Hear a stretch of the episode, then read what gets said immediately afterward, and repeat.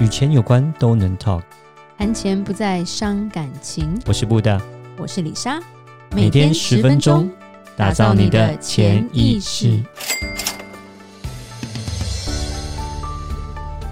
打造你的潜意识，告诉你理财专家不说的那些事。大家好，我是主持人布大。我是布大人生与职场的好搭档李莎。今天我们欢迎特别来宾八正。各位观众朋友，大家好，我是八珍。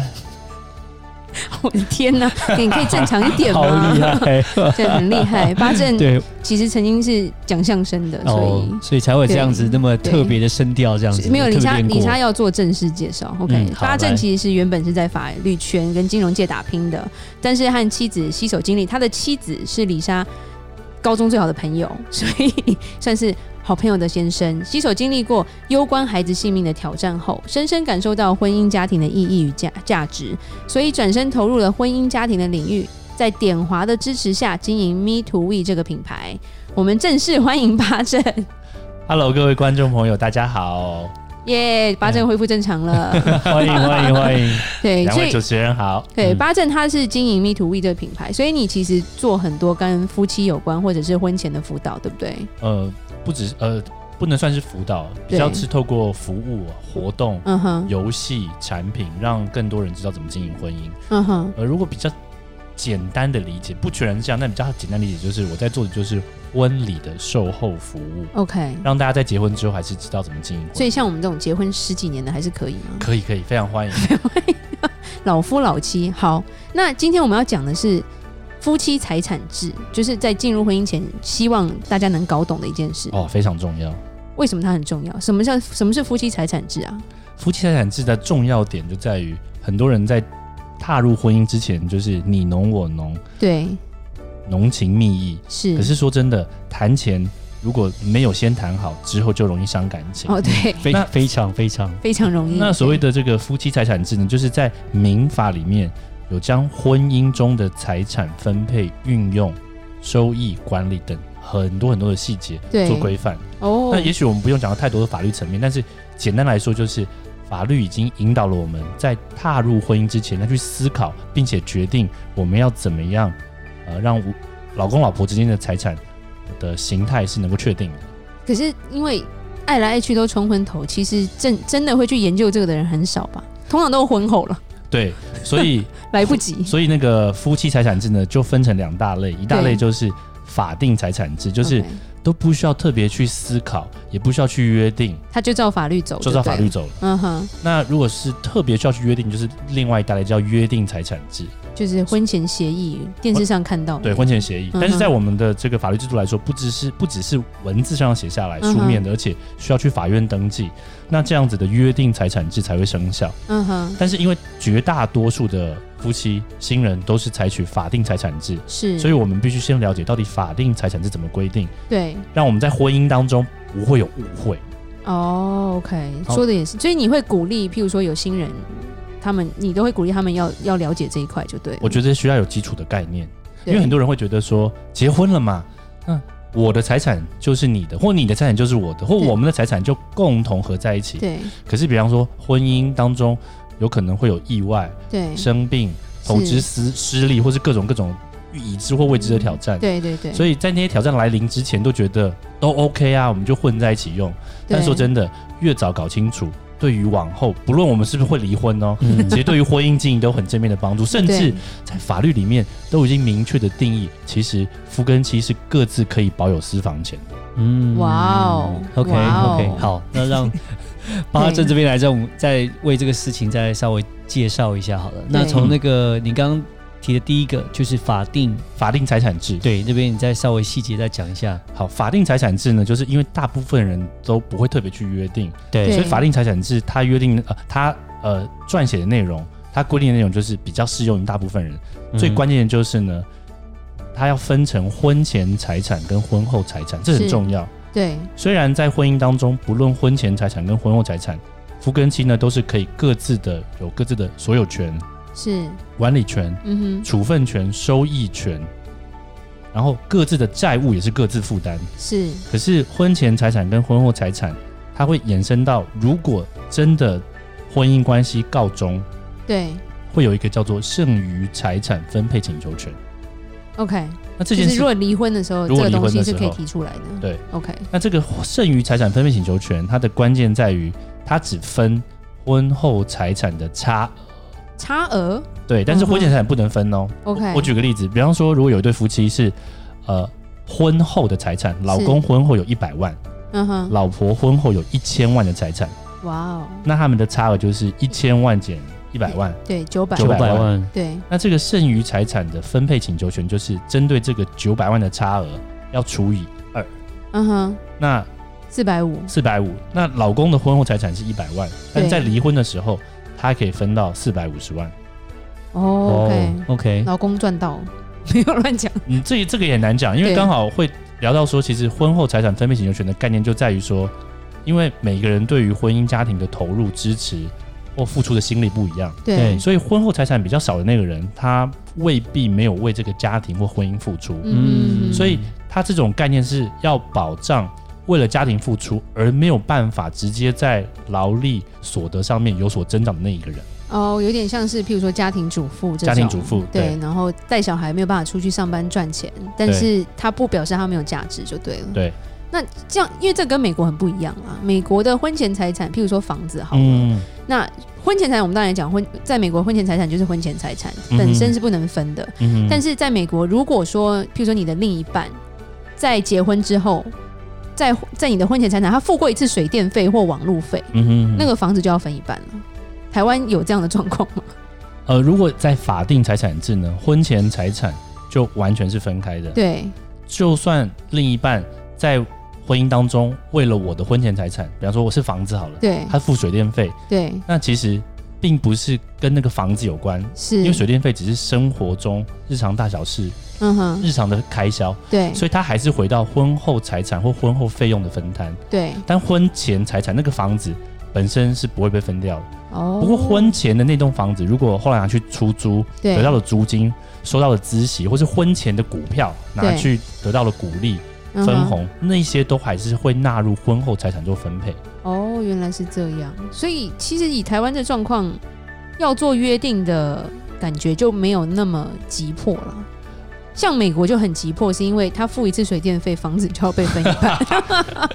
巴不得赶快每一栋都先付一下这样子。我觉得这个也跟东方跟西方文化有很大的不同，就是对集体、嗯团体文化嗯哼跟个体文化的差异。对，我觉得那很不一样哎、那如果挂掉的话，如果挂掉的话，那就不是分配了，那就不是是走分配民法的继承，哦，那就继承，那对 OK。所以那就是另外一个故事了。残害 没有啦乱讲的。 所以你有什么特别？譬如说，你有碰过什么案例，或者是哦就是在争这个的时候，因为不懂，然后出了很多问题。倒没有到出很多问题，但是因为比方比方说，我平常在带准新人们或是夫妻档们玩做一些 workshop，对那 workshop 里面难免难免会碰到跟财务有关的议题，对会发现有蛮多人会认为我们在结婚之后，我们所有的财产跟债务是全部合用在一起的，对，这是蛮大的迷思。因为当我们没有去特别约定的时候，嗯我哼，们就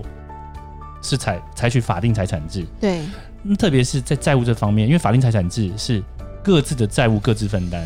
可是会有很多人以为夫妻结婚之后，老公的债务老婆需要帮忙还。因因为台湾讨债公司很可怕、啊，当然，那个是道义面，或者是或或是黑道面嘛。或者是法呃法 我我让我法爸真外讲不出面话法外面 OK，就是已经不在法律程序，但是我 OK 们的法律是不会要求老公帮老婆偿还债务，是老婆也不用帮老公偿还债务。如果真的帮另一半偿还债务之后，是可以再向另一半请求返还的。哦，另一半已经跑掉。诶我这边可以问一下哦，就是、